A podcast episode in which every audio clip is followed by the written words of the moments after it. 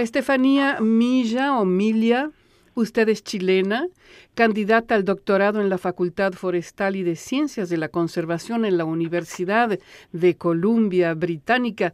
Le agradezco muchísimo por esta entrevista a Radio Canadá Internacional y yo entré sobre todo en contacto con usted por lo que está sucediendo en este momento en Chile. Es un conflicto político, social que ya tiene sus dos semanas intensas de manifestaciones, de represión.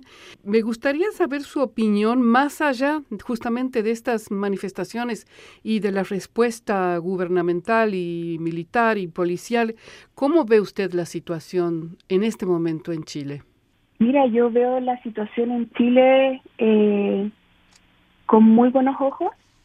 Yo siento que Chile es un país muy resiliente. Es inevitable comentar lo que pasa ahora sin referirse al pasado porque creo que es la cuna de, lo que pasa ahora. ha habido una generación entera viviendo en, en un sistema muy, muy desigual, eh, donde Chile es un país muy rico en recursos naturales. Cuando venimos acá, la gente eh, conoce Chile, ahora por la astronomía, pero antes siempre fue por la minería y la forestería. Em, entonces, em, yo veo con muy buenos ojos, yo siento que la gente y digo la gente porque si bien es un, es un movimiento neta, en su mayoría chileno, eh, nosotros ahora somos un país también muy diverso. Eh, quizás no a la par de Vancouver, una ciudad tan multicultural como esta, pero sí somos, estamos teniendo más inmigrantes también. Eh, también hay pueblos originarios que algunos se reconocen o no como chilenos, pero toda esta gente, toda esta gente que está en Chile ahora, y en especial aquellos que pasaron tiempos de dictadura, eh, han tenido que vivir tres décadas por lo menos bajo un sistema donde la riqueza se agrupa en, en grupos muy pequeños y, y eso ha hecho que sus días sean muy miserables. Hay gente que, que se suicida porque no, no alcanza para, para rendir con sus gastos básicos. Entonces yo veo que ahora hay un movimiento que es muy horizontal, muy diverso y que responde también a, a una a una angustia que han vivido muchas personas por mucho tiempo dentro de un sistema que es muy clasista, que es bastante racista y que es elitista y que es discriminador eh, y poder ver estos grupos donde se junta la gente a conversar sobre cómo qué visión tiene sobre el país eh, la verdad es que estando lejos dan ganas de estar ahí también en esas conversaciones. Ah, me imagino. yo lo veo muy bien. Eso me imagino. Eso por un lado. Ahora, estamos hablando que ya hay 20 muertos, hay centenares de heridos, detenidos, hay denuncias graves de violaciones a los derechos humanos. Viéndolo tal vez desde la distancia, y no sé si me equivoco, me da la impresión de que todavía no se ven puedo decir, no sé, liderazgos, eh, portavoces, em, como que todavía falta como una especie de articulación del movimiento? Mira, ahí yo, yo diría, bueno, hay, hay nada más para precisar, nosotros sabemos que hasta ahora hay 23 muertes. 23, eh, ajá. Sí, hay, hay más de 4.300 detenidos, hay, entre ellos, de hecho, una de las cosas que es más chocante es que casi 500 pertenecen a niños y adolescentes, niños y niñas. Em, de lo que tú me dices, eh, es algo que se ha cuestionado incluso en, en, programas, en entrevistas en Chile. La gente, yo siento que en general busca una cabeza, un, líder. Em, y yo creo que es ventajoso que no haya una cabeza, porque justamente eh, la constitución, por ejemplo, que, que nos rige hoy, la, la crearon personas contadas con las manos en una sala cerrada y todos los demás acatamos. Y justamente eh, esa es como una de las cosas que la gente resiente más, es que nunca ha sido representativo. Yo siento que Chile siendo un país, nosotros somos tan largos como ustedes son de anchos, como, en como Canadá es ancho.